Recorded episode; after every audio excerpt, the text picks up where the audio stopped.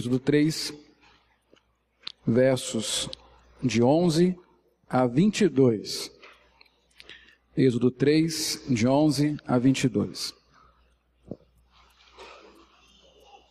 Voltamos então à, nossa série de exposições em Êxodo, que falam da nossa peregrinação. Somos peregrinos e estrangeiros. Nesse capítulo 3, como nós temos visto, está sendo nos apresentado um redentor, melhor, o redentor de Israel. E quando nós aplicamos isto a nossas vidas, o nosso redentor também, que é Deus. O instrumento dessa redenção é Moisés. Então, nesse capítulo 3, Deus está se apresentando a Moisés, revelando-se a ele, porque mais para frente, a partir de Moisés, por meio de Moisés, Deus irá se revelar ao seu povo como um todo, os hebreus. Então, os versículos de 11 a 22 que nós vamos ler e nos quais vamos meditar nesta noite, nos vão revelar um último aspecto do caráter de Deus. O fato de que Deus é absolutamente imutável. E é justamente disso que nós vamos falar nesta noite. O Redentor é o Deus absolutamente imutável. Então acompanhe comigo a leitura, por favor, acompanhe em sua Bíblia a leitura do texto porque é nele que nós vamos basear a nossa exposição nesta noite. Êxodo 3, de 11 a 22. Final do, do capítulo 3 de Êxodo. Diz assim: Então disse Moisés a Deus: Quem sou eu para ir a Faraó e tirar do Egito os filhos de Israel? Deus lhe respondeu: Eu serei contigo e este será o sinal de que eu te enviei. Depois de haveres tirado o povo do Egito, servireis a Deus neste monte.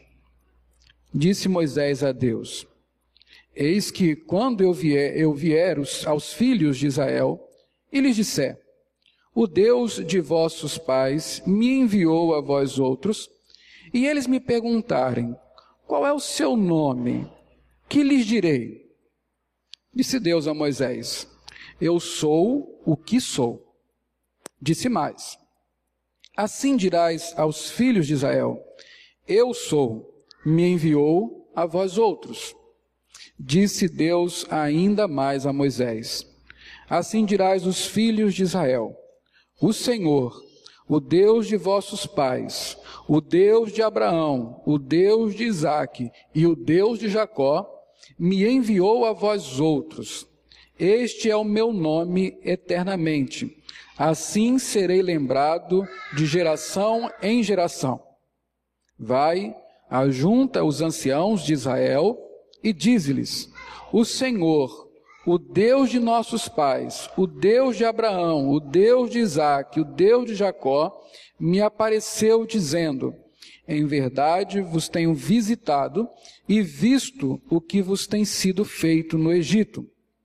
Portanto, disse eu: Far-vos-ei subir da aflição do Egito para a terra do Cananeu, do Eteu, do Amorreu, do Ferezeu, do Eveu e do Jebuseu, para uma terra que mana leite e mel. E ouvirão a tua voz, e irás com os anciãos de Israel ao rei do Egito e lhe dirás: O Senhor, o Deus dos Hebreus, nos encontrou.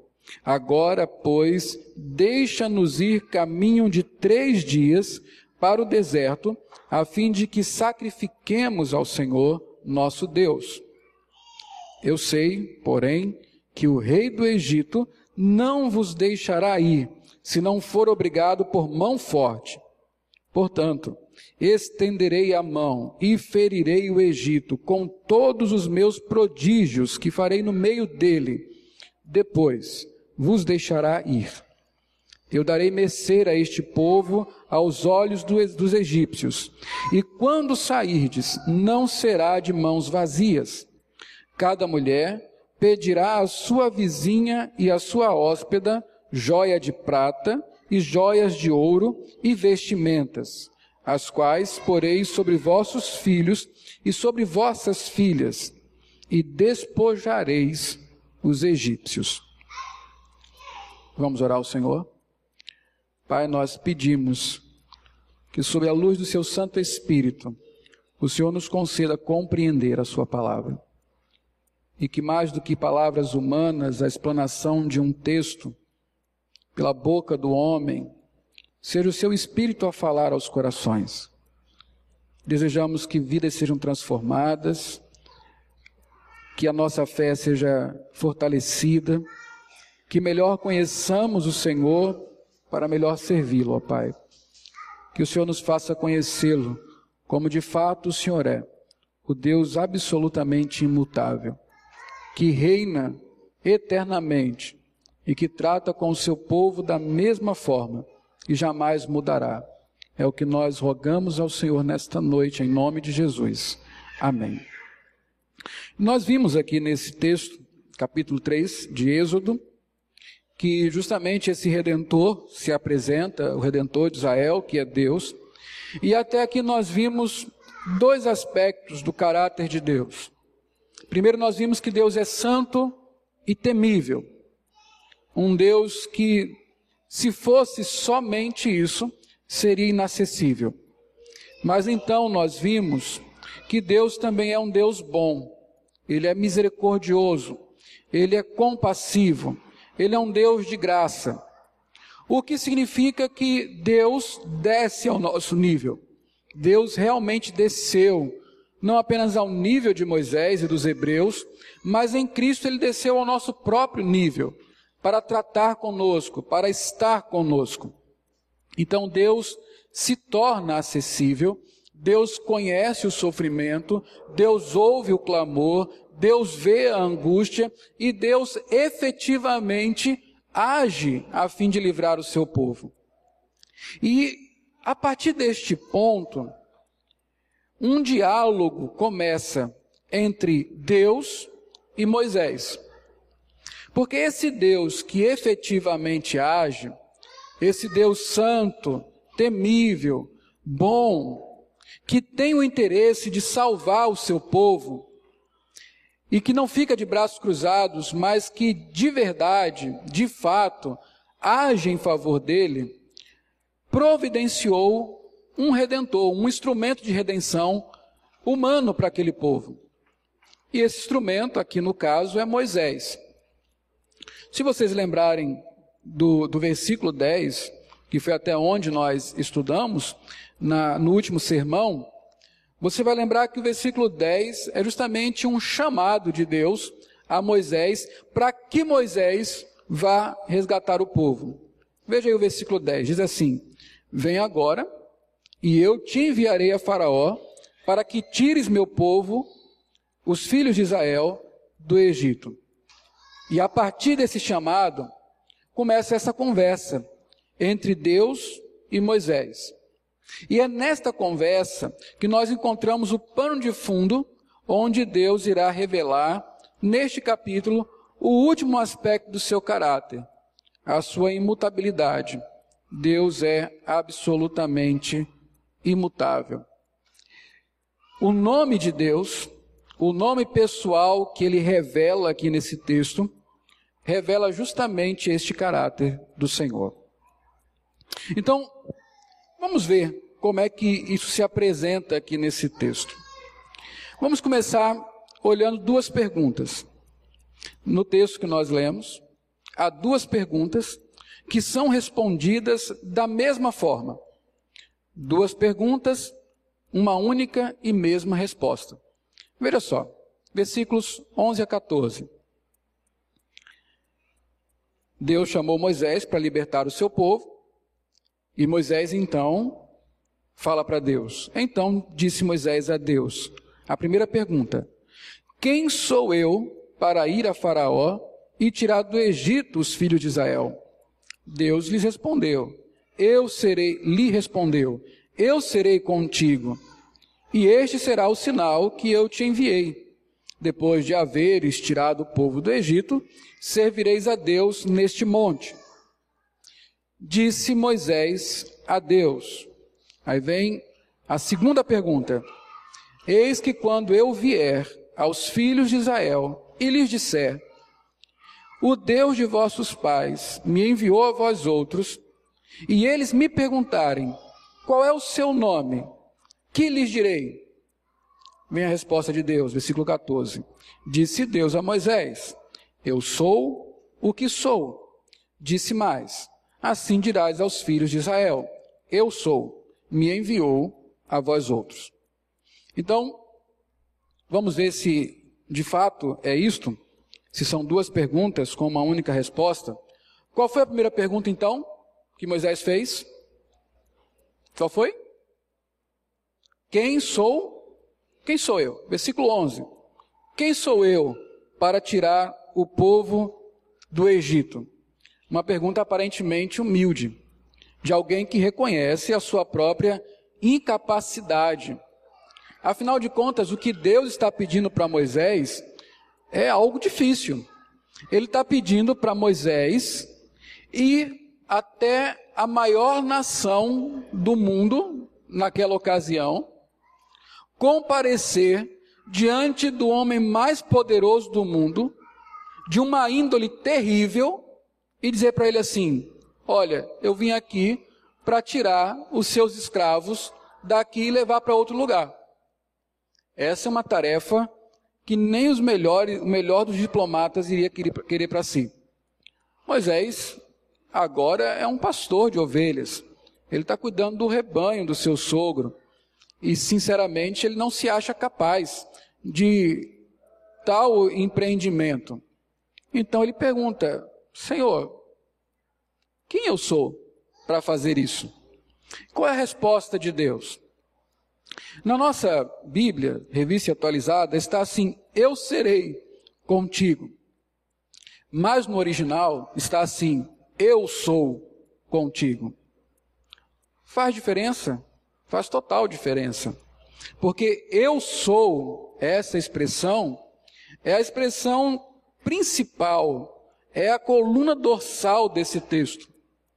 Deus está dizendo: não importa quem você é. O ponto aqui, Moisés, é que eu sou. E neste caso, eu sou com você. A tarefa de Moisés para um mero homem, e é por isso que eu afirmo: Moisés não é, porque não poderia ser o redentor, ele é um instrumento de Deus para isso. A tarefa para um homem é impossível. Quem de fato é Moisés para comparecer diante do Faraó e exigir que ele liberte o povo hebreu? Mas o que importa aqui, de fato, é quem o está enviando, quem estará com ele. E este é: Eu sou. Eu sou contigo. Então Deus responde à pergunta de Moisés: Moisés, quem você é não é o ponto. O ponto é: eu sou com você. Isso é o mais importante neste caso. Aí vem a segunda pergunta: qual é o seu nome? É o que lá os versículos 13 e 14 ah, Moisés questiona. Ele fala: Eu vou até lá Vou avisar ao povo que o Deus dos pais, dos nossos pais, apareceu e disse que era para eu vir aqui salvar vocês. E se eles me perguntarem qual o nome dele, o que, que eu vou dizer? E aqui nós podemos pensar da seguinte maneira: Deus, Moisés apenas queria saber como Deus deveria chamado, como o povo deveria se referir a este Deus que se é, descreveu como sendo o Deus de Abraão, de Isaac e Jacó. Essa não é a questão aqui. Eles não querem saber como irão se referir a Deus, como irão chamar Deus. Não é o nome que eles querem saber. A questão aqui é muito outra. Eu vou explicar para vocês. Israel, os hebreus, estão escravos no Egito. Essa é a situação deles. O Egito é a maior nação, o maior império da, daquele momento. Não há outro povo maior do que o Egito. O Egito está subjugando nação após nação. O mundo é do Egito naquele momento. A força do Egito é atribuída aos seus deuses. O panteão egípcio, composto por vários deuses, deuses para toda situação, para qualquer área da vida, tem na concepção dos egípcios e na concepção dos povos em volta, este panteão, estes deuses egípcios, tem garantido para eles a vitória e a permanência do império. A glória dos deuses egípcios estão revelada, está revelada, revela, melhor dizendo, a glória dos deuses do, dos egípcios. O próprio faraó é tido como uma divindade poderosíssima que está no trono do Egito, o sol. Então, o Egito tem a reputação, e os deuses egípcios têm a reputação de serem deuses poderosos, que garantem a vitória a, ao Faraó e ao seu povo. Os outros deuses dos outros povos são deuses mais fracos. Tanto é que permitiram que os seus povos fossem subjugados por uma nação mais poderosa. O povo de Deus, os hebreus, está dentro de uma comunidade que se gaba dos seus deuses e do poder deles. Em contrapartida, a situação é bem complicada para os hebreus. Os hebreus são monoteístas. Eles têm um Deus só. Eu estava assistindo com as meninas José do Egito, e aí quando ele é preso e levado para a casa de Potifar, Potifar pergunta para ele, na história lá, né, do, do desenho, Potifar pergunta para ele, quem são os seus deuses? E ele fala, eu tenho um único Deus, e aí então Potifar olha para ele e fala assim: ele deve ser muito bom, né? Para bastar um só, tem que ser muito bom esse Deus. Só que este povo monoteísta, este povo que tem sua crença em um único Deus, é justamente o povo que está escravizado pelo Egito. Já são mais de 400 anos, e ao que parece, esse Deus hebreu não tem feito muito não tem libertado esse povo, não tem trazido libertação e alívio para os pesares desse povo. Ele parece que efetivamente não pode ir contra os deuses egípcios. Inclusive, né, entrar lá na casa deles para resgatar este povo. Então, o que, que é a pergunta? Qual é o nome dele? Quer realmente saber? Não é meramente um nome. Eles querem saber e esse Deus, o que, que ele pode fazer? Qual é a reputação desse Deus? Na história dele, há algum momento em que ele livrou alguém da escravidão? Ele tem vencido outros deuses? Ele é realmente capaz de fazer aquilo que promete fazer?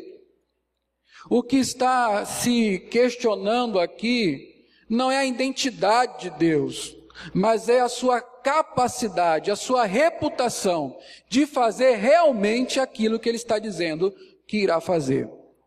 A pergunta poderia ser assim: quem é Deus para que confiemos nele? Naquele contexto onde as guerras são mais guerras entre deuses do que entre pessoas, saber sobre a força de um Deus Saber sobre a reputação de um Deus era muito importante para eles. Porque esta mudança toda só poderia ser possível se o Deus que os estava guiando fosse realmente capaz de livrá-los das mãos dos egípcios. Então, essa é a pergunta que aqui está encerrada. Quem é Deus para que nós possamos confiar nele. A segunda resposta que Deus dá é exatamente igual à primeira, com maior ênfase. O Senhor responde: Eu sou o que sou.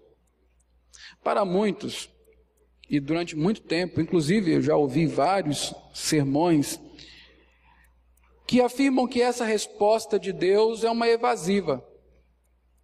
Ou seja, Deus não iria se rebaixar a responder tal pergunta.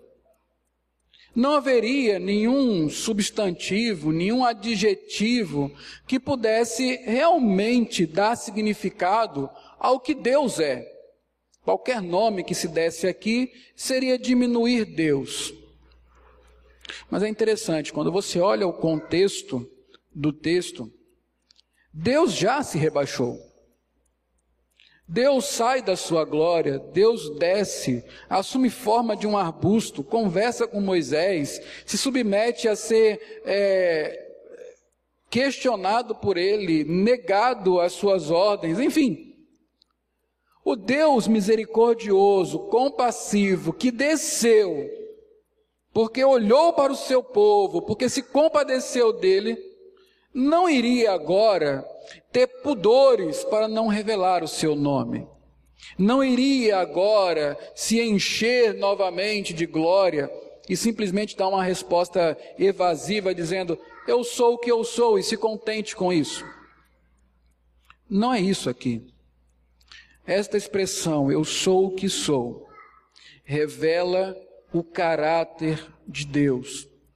Um caráter que é fundamental de ser conhecido nesse momento para um povo que vai ter que seguir esse Deus na saída do Egito. Caráter imutável de Deus. A questão toda aqui, que aquele povo precisava saber, e que nós precisamos saber, é simples: Deus é. E aí você fala, isso significa o quê? O que que afinal quer dizer eu sou? O que, que Deus quis dizer quando falou eu sou o que sou para aquele povo? E é nisso que nós vamos gastar algum tempo agora. Saber justamente o que, que é eu sou o que sou. E aí você vai entender que Deus irá mostrar que Ele é extremamente confiável para tirar aquele povo do Egito. Primeira coisa que nós vamos aprender aqui é olhando para o próprio verbo. A expressão eu sou o que sou deriva-se de um verbo, um verbo hebraico, que é, se transforma no nome de Deus. Este nome é representado com quatro letras, né, transliterado para os idiomas ocidentais com quatro letras. Y, H, Y, H, W, H. Este é o nome de Deus. E é escrito assim porque os judeus não pronunciam esse nome em voz alta. É por isso que você encontra na Bíblia Senhor. Você vai olhar nesse texto, várias vezes tem escrito Senhor em caixa alta. Na verdade, Senhor aí não é a palavra que está ali. Ali está o nome de Deus. Quando o judeu lê, lê a sua Bíblia e vê essa palavra, ele fala, ele pronuncia Adonai. Adonai quer dizer Senhor. Senhor aqui, na verdade, seria traduzido para nós ao pé da letra como eu sou. Eu sou o que sou. Então, quando você encontra nesse texto e em vários outros a expressão Senhor em caixa alta, ali está dito o nome de Deus, que significa eu sou. Ou como nós ocidentalizamos, Yahvé, que é o nome de Deus, o nome pessoal de Deus. Mas o que está ali é o sou. É o verbo hebraico que quer dizer ser, existir. Mas esse verbo tem algumas particularidades.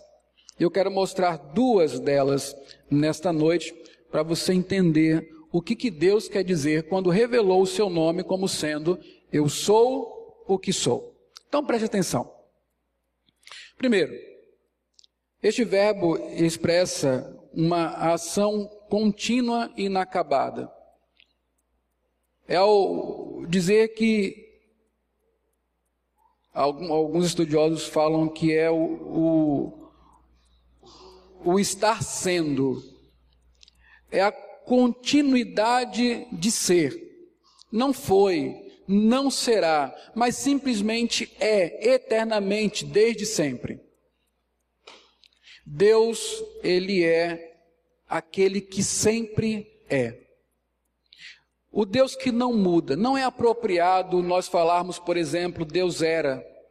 Não é apropriado nós falarmos Deus será. Deus é. Deus não existe em categoria temporal. Deus é eterno, ele simplesmente é. Ele não piora, ele não melhora, ele é o que é, e simplesmente isso. Então, quando ele mesmo refere-se a si como eu sou, ele está dizendo que ele é o Deus que não muda, ele é o Deus que simplesmente é o que sempre foi, ele é aquele que sempre é. Ele é o Deus dos pais. Você vai ver que Deus faz referência ao eu sou, ao seu nome.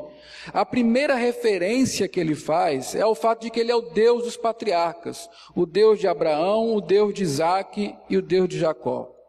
E por que, que isso é importante? Os hebreus, eles tinham o conhecimento de que vinham desses patriarcas.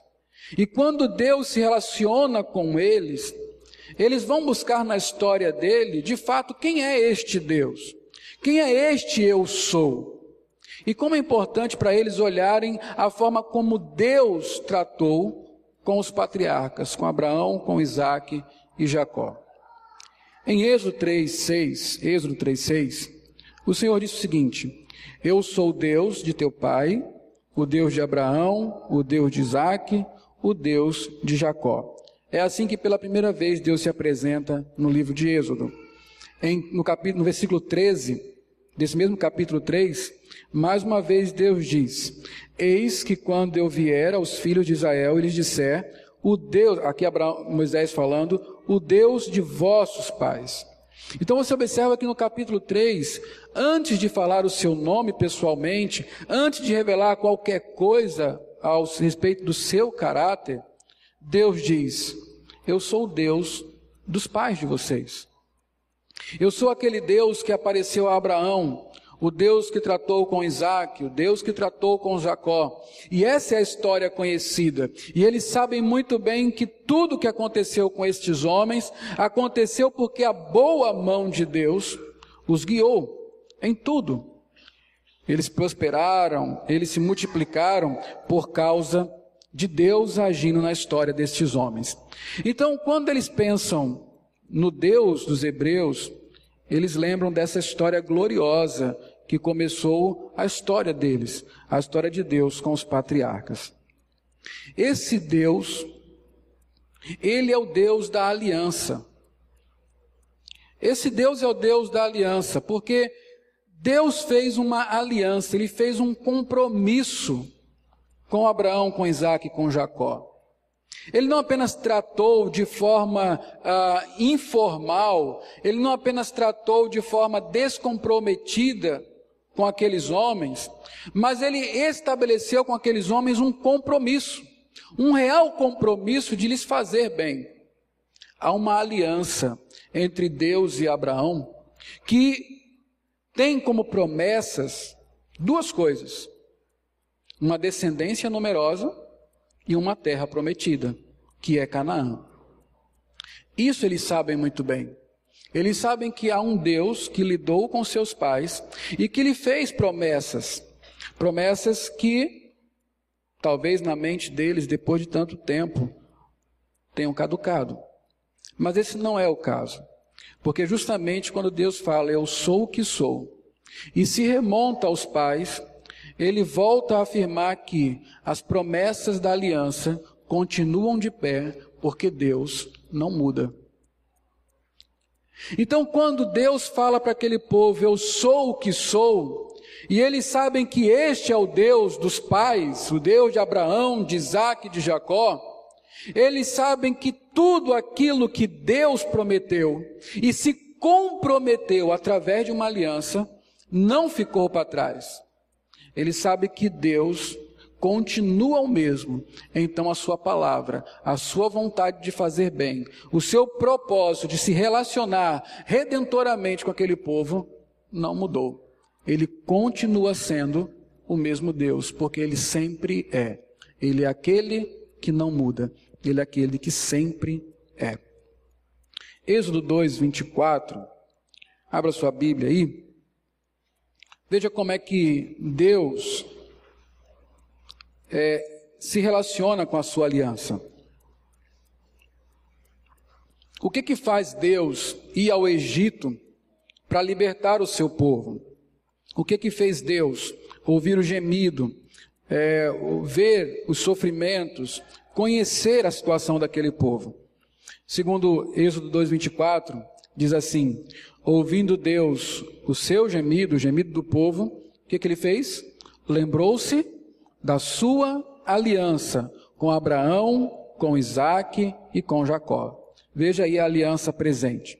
Êxodo 6, 3 a 5, que nós ainda veremos, diz assim: Aparecia a Abraão, a Isaac e a Jacó como Deus Todo-Poderoso.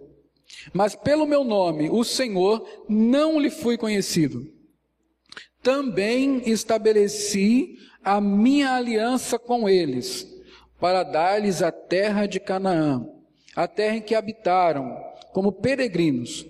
Ainda ouvi o gemido dos filhos de Israel, os quais os egípcios escravizam, e me lembrei da minha aliança. Ele fez uma aliança no passado e agora ele se lembra da sua aliança. E, gente, só para não haver nenhuma dúvida. Lembrei da minha aliança, não quer dizer que Deus se esqueceu dela. Lembrei é uma expressão de acomodação, para nós entendermos. O que acontece aqui é que Deus vai continuar a cumprir o seu propósito. Até o cativeiro Egito está dentro, egípcio está dentro da aliança de Deus. Deixa eu mostrar isso para vocês. Gênesis 15, 13 e 14. Observe aí. Até o cativeiro egípcio está contemplado na aliança de Deus com Abraão, Isaac e Jacó. Veja o que diz aí. Êxodo 15, 13 e 14.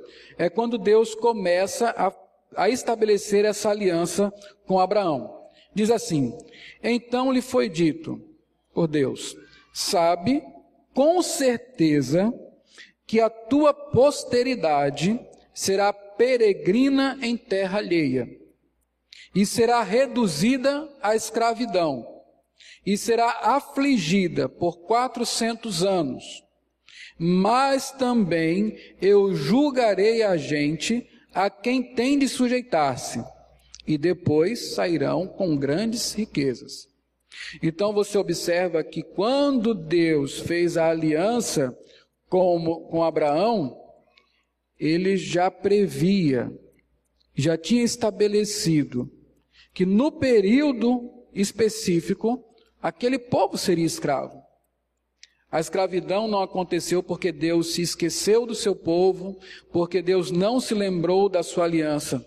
A escravidão aconteceu porque faz parte do plano de Deus, fez parte do plano de Deus. E este Deus, fiel à sua aliança, encontrou nesse momento específico o momento de agir, a fim de cumprir o que tinha prometido. É isso que quer, é, pobremente, dizer a expressão: lembrei-me da minha aliança. Mas o que eu quero que você guarde no seu coração é que esse Deus, o Deus que sempre é, ele é fiel à sua aliança ao compromisso que impôs a si mesmo de fazer bem ao seu povo, de libertá-lo, de conceder a ele a terra prometida. Gênesis 17, de 1 a 8, nós vamos ver justamente o teor desta aliança. Gênesis 17, 1 a 8 é a formalização desta aliança e eu quero que você observe muito bem o que está escrito aí. Diz assim: Quando atingiu Abrão, à idade de noventa e nove anos, apareceu-lhe o Senhor e lhe disse, e disse-lhe: Eu sou Deus Todo-Poderoso. Anda na minha presença e ser perfeito. Farei uma aliança entre mim e ti e te multiplicarei extraordinariamente. Olha aí a primeira promessa. Multiplicação extraordinária do povo. Prostrou-se Abraão, rosto em terra, e Deus lhe falou: Quanto a mim, será contigo a minha aliança. Serás pai de numerosas nações. Abraão já não será o teu nome, e sim Abraão, porque por pai de numerosas nações te constituí. Fartiei fecundo extraordinariamente. De ti farei nações, e reis procederão de ti. Estabelecerei, observe aí, estabelecerei a minha aliança entre mim e ti e a tua descendência no decurso de suas gerações. Aliança perpétua para ser o teu Deus e da tua descendência. Dar-te-ei e à tua descendência a terra das tuas peregrinações, toda a terra de Canaã, em possessão perpétua, e serei o seu Deus. Esta é a aliança formal que Deus fez com Abraão. A segunda promessa, depois de prometer que daria a Abraão uma numerosa nação, uma, no, uma numerosa descendência, a segunda promessa é de que eles vão ter uma terra, que é a terra de Canaã que agora é terra de peregrinação, mas que será a terra deles, definitivamente. E essa aliança não é apenas com Abraão, mas ele fala: essa aliança é entre mim, ti e a tua descendência. Inclusive este povo que agora se encontra escravizado, este povo também está debaixo da aliança de Deus. Meus irmãos, quando eles ouvem que o Deus de Abraão, de Isaac e de, de Jacó é o eu sou, aquele que sempre é, aquele que não muda. E se eles têm em mente que este Deus fez uma aliança com Abraão, com Isaac e com Jacó, eles podem confiar que Deus irá livrá-los do Egito. E por que eles podem confiar? Afinal, uma mera aliança nada pode fazer Onde Deus mostra poder? Onde Deus mostra-se capaz realmente de cumprir tais promessas? Veja a primeira parte da aliança. Qual é a primeira parte? Qual é a primeira promessa da aliança? Numerosa. Vamos lá? Numerosa. Numerosa descendência. É a primeira parte da aliança. Se vocês não prestarem atenção agora, as aplicações ficarão vagando na mente de vocês e nada vai mudar. Nada muda na nossa vida. As aplicações são a partir do texto. Você precisa saber quem é Deus para poder confiar nele. Então, se liguem. A primeira promessa é numerosa nação, uma numerosa descendência. Essa promessa se cumpriu aqui para o Egito ou não? Por que, que este povo está sofrendo? Qual foi a razão que levou o Faraó a escravizar esse povo e querer eliminá-lo? Porque esse povo está crescendo demais. Chegaram em número de 70, hoje já são quase, já são mais de meio milhão de pessoas, sem contar mulheres e crianças. Este povo cresceu demais. A primeira promessa se cumpriu. Agora, sabe o que é interessante? A promessa de uma numerosa descendência é feita para um casal estéreo. Isso é o que há de extraordinário aqui. Deus faz uma aliança com um casal estéreo e diz que uma, da, uma das promessas dessa aliança é que eles serão pais de uma numerosa nação. Em alguns momentos ele diz: Olha, se alguém puder contar a areia do mar, vai poder contar o número dos seus filhos.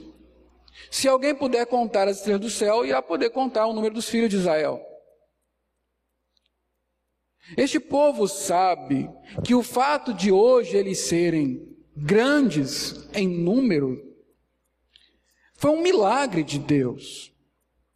Foi a poderosa mão de Deus que operou de maneira extraordinária a transformar um casal de, de estéreo e envelhecido, porque Deus não operou o milagre da fertilidade quando eles tinham 30, 40. Abraão tinha 100 anos. Sara não menstruava mais. E a partir daí Deus chama um povo numeroso. Abraão prospera, enriquece, tudo isso debaixo da mão de Deus. É, é interessante notar que, embora os egípcios possam atribuir aos deuses dele o sucesso egípcio, na verdade o Egito se tornou a grande nação daquele momento porque um hebreu foi para lá. José foi para lá. E com o poder que Deus lhe deu de interpretar sonhos, orientou o Faraó a conduzir o Egito de forma que ele se tornasse uma nação poderosa. O Egito era a nação que era por causa de Deus. O povo sabe disso. E quando ele ouve dizer que este Deus não muda, ele começa a compreender que este Deus é confiável e pode salvá-los. Essa esse aspecto do verbo que revela a imutabilidade de Deus é essencial para nós e para aquele povo. Deus é o mesmo sempre. Ele nunca mudou. Ele nunca irá mudar. Mas há uma outra coisa nesse verbo que é importante nós sabermos. Esse verbo tem uma conotação de presença, de realidade de alguma coisa. Ou seja, Deus não é um ser conceitual. Deus não é um Deus como os deuses do Egito. Como eram os deuses do Egito?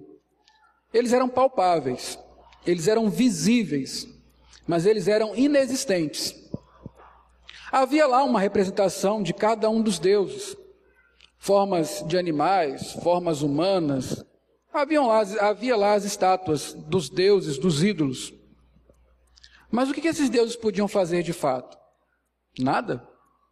Eles não viam o Deus dos hebreus ver o sofrimento do povo. Eles não ouvem, o Deus dos hebreus ouve o clamor do povo.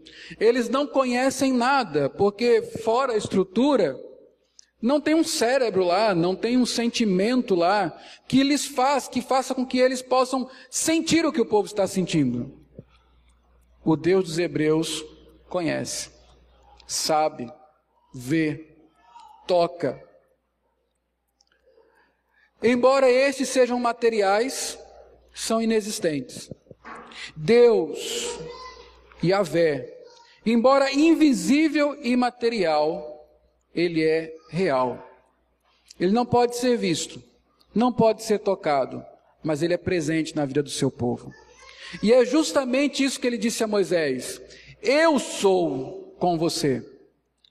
E a vitória daquele povo está no fato de que Deus é um Deus preocupado, é um Deus presente, é um Deus atento àquele povo. Quando Deus fala, Eu sou o que sou, Ele está dizendo, Eu sou com vocês para salvá-los. Isso muda a forma de compreender um nome mas agora eles entendem qual é o caráter de Deus.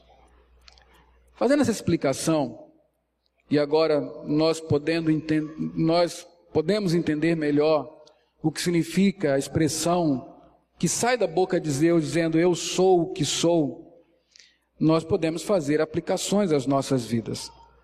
E eu espero aplicações bastante úteis a partir desse conhecimento que você tem agora, de que Deus não muda, ele é um Deus que se mantém fiel à Sua palavra, a despeito de nós. A situação do povo, os tempos, as dificuldades não mudam Deus. Ele continua sendo sempre o que Ele é. Então, que aplicações nós podemos fazer aqui? A primeira delas, nós precisamos pensar em uma outra aliança Certamente a aliança de que Deus fez com Abraão, com Isaac e Jacó, em termos se estabelece, se cumpre com aquele povo lá, dos hebreus, Israel. Mas nós sabemos que há uma nova aliança, feita no sangue de Cristo Jesus. Esta nova aliança foi profetizada no Antigo Testamento e se cumpriu no Novo Testamento.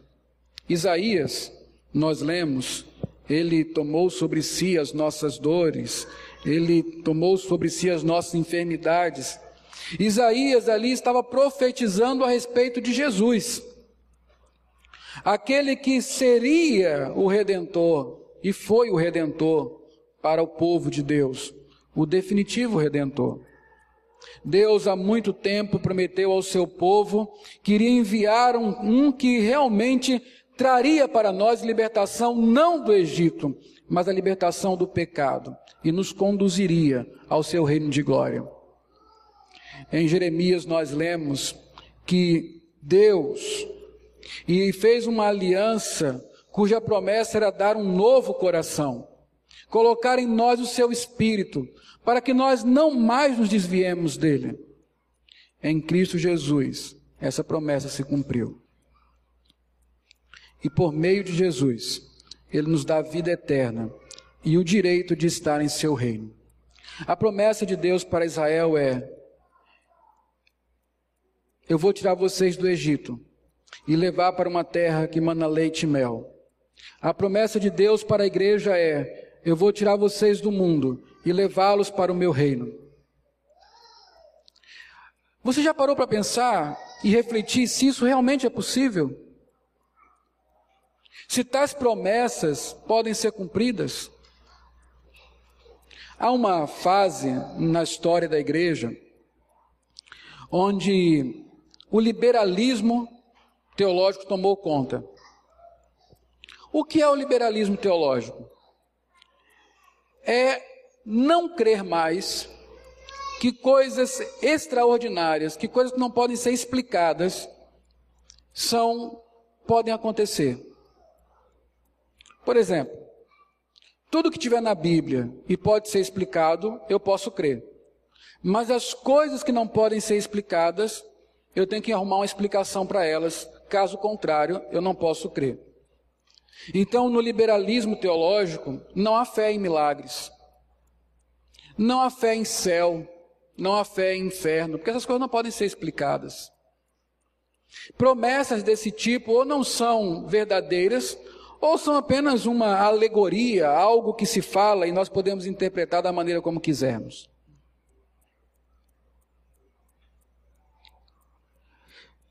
Isso não surge apenas de uma mente intelectualizada, alguma coisa assim.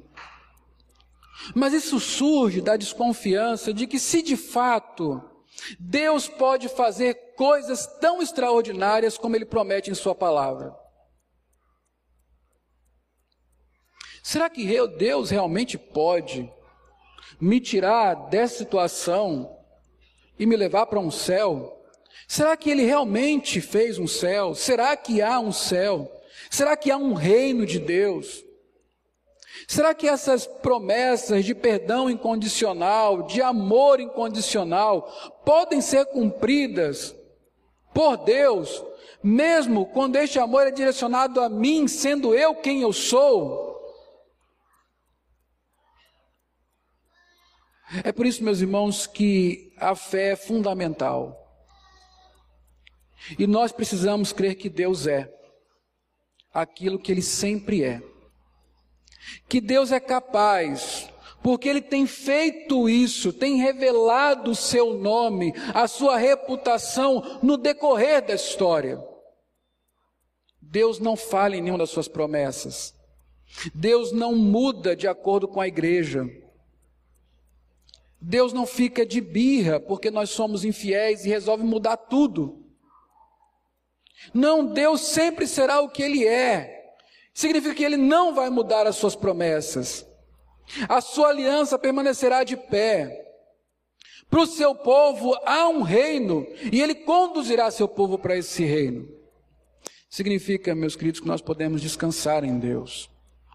A cruz é o cumprimento da aliança. Nós nem precisamos vê-la se cumprindo, ela já foi cumprida na cruz.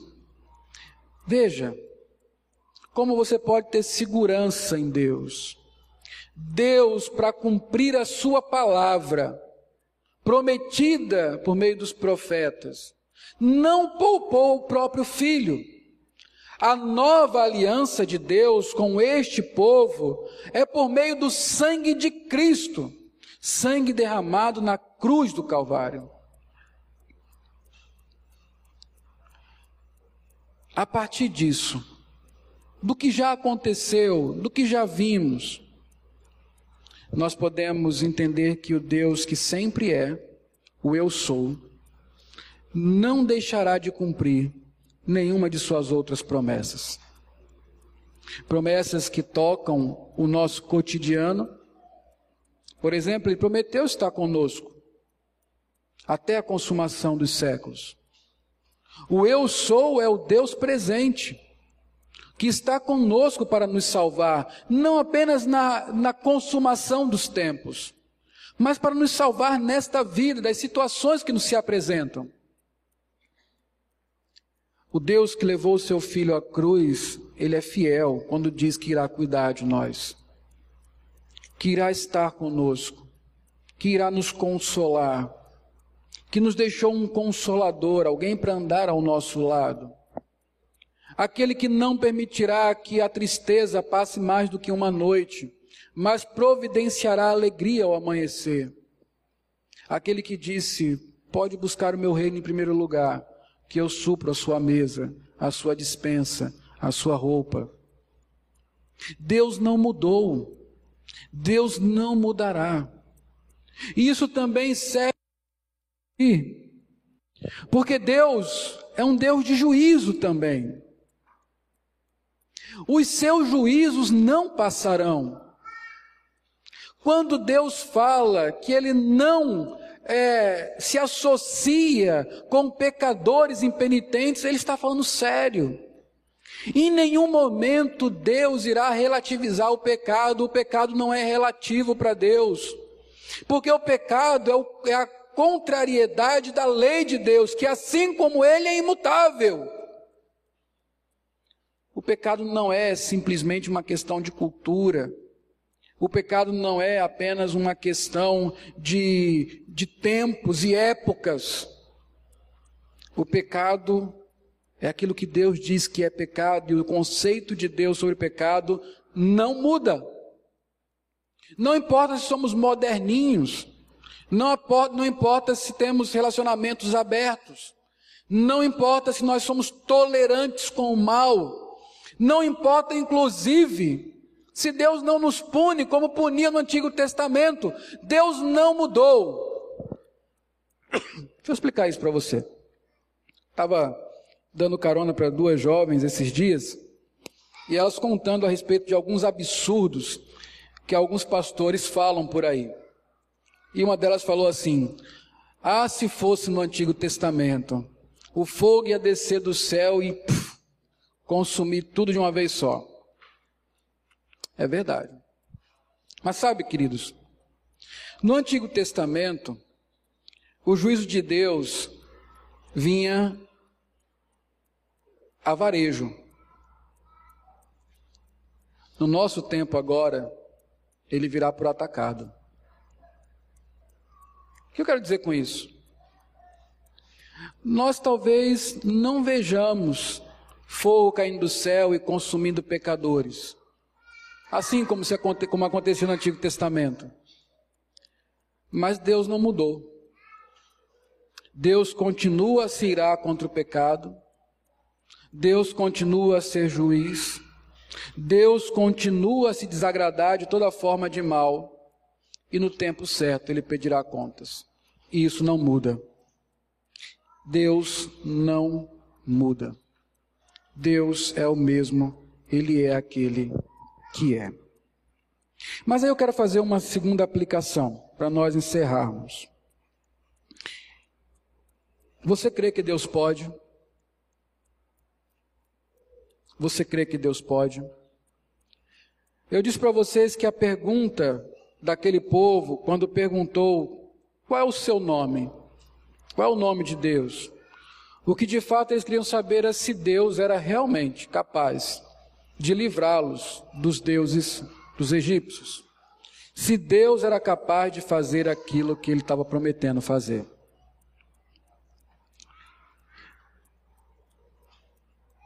Refletindo sobre isso, eu comecei a perguntar a mim mesmo: ok, pensar que Deus é capaz de me dar um céu, eu creio nisso. Tenho plena tranquilidade de que Deus pode fazer isso, sim. Até porque Ele já fez na cruz do Calvário. Mas quanto aos negócios desta vida, quanto àquilo que diz respeito ao nosso cotidiano, as coisas que não são da eternidade, nem da espiritualidade, mas as coisas do dia a dia, o comer, o vestir, o lidar com a família, com o trabalho, as decisões que temos que tomar. Nós realmente cremos que Deus é capaz de nos guiar nesses assuntos?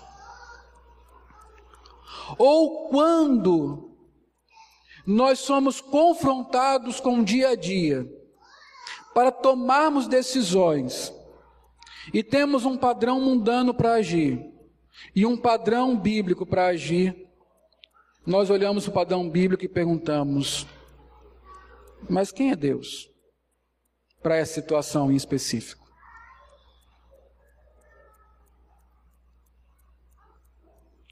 Você vai tomar uma decisão no seu trabalho. Você está prestes a mudar de emprego. Você trabalha o normal, oito horas por dia, recebe um bom salário para isso, que lhe permite, além de trabalhar com dignidade, receber o seu salário, estar com a sua família. De repente surge uma promoção. Você vai ganhar o dobro do que você ganha hoje. Mas isso acrescenta à sua carga horária diária mais umas quatro horas de trabalho.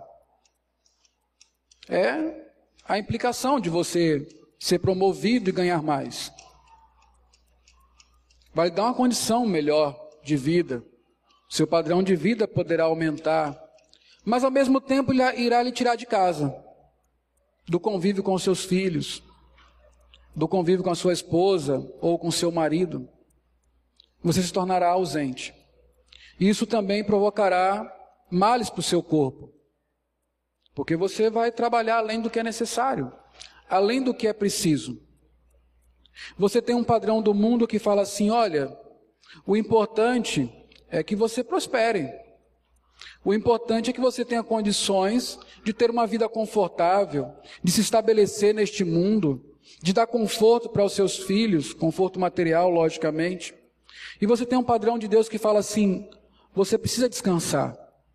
Você precisa ter tempo com a sua família. Isso é mais importante do que ganhar dinheiro. E nesse momento de decidir, você pergunta assim: Mamon, o Deus desse Egito, está me dizendo, faça assim.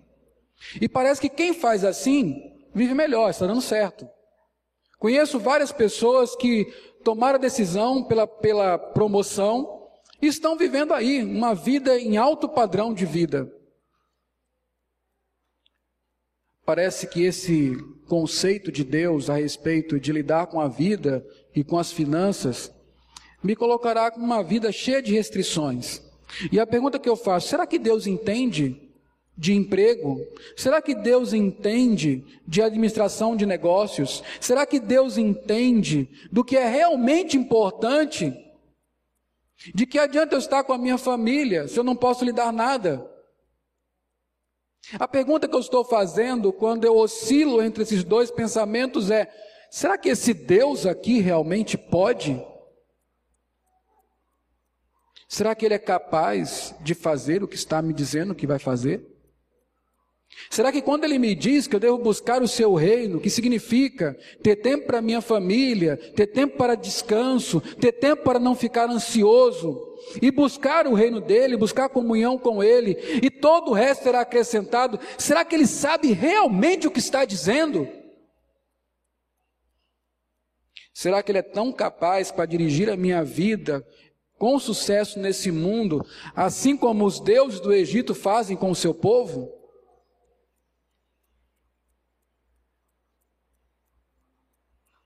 Deus é o que sempre é. Ele não é apenas capaz para as coisas espirituais. Ele não é apenas capaz para lhe levar para o céu. Ele é capaz também para conduzir a sua vida neste mundo, no aqui, no agora. Ele é um Deus que não apenas conduziu Abraão até a terra prometida e a descendência dele até a terra prometida, mas conduziu Abraão em cada uma das suas decisões que deu uma lei ao seu povo, e esta lei não é para ser vivida no céu, essa lei é para ser vivida na terra. Lei que falam como nós devemos relacionar com pessoas, como nós não devemos relacionar com Deus, como devemos relacionar com o nosso próprio corpo. Deus diz como nós devemos viver, e nós ficamos perguntando: será que Deus pode realmente? Será que Ele é capaz nesses assuntos? E o que Deus está dizendo é: todos aqueles que se deixaram guiar por mim acabaram bem. Eu sou o que sempre é. O que eu quero que você guarde nesta noite é justamente isso. Sim, Deus pode. O seu nome lhe dá reputação.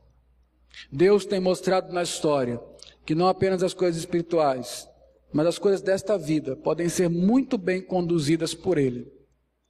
Basta-nos uma coisa apenas. Uma única coisa. Chama-se confiança em Deus. Confiança naquele que não muda. Ele sempre foi bom para o seu povo. Ele sempre será bom para o seu povo porque Deus é aquele que sempre é. Ele é o eu sou. Amém. Curve sua cabeça. É momento de você quebrantar o seu coração diante de Deus. Talvez uma das coisas que nós precisamos pedir nessa noite é justamente que Deus nos dê um coração que saiba que Ele é que saiba contemplar a história bíblica e a história da nossa própria experiência e ver que Deus nunca mudou. Ele é o que sempre foi. Ele é o que sempre é.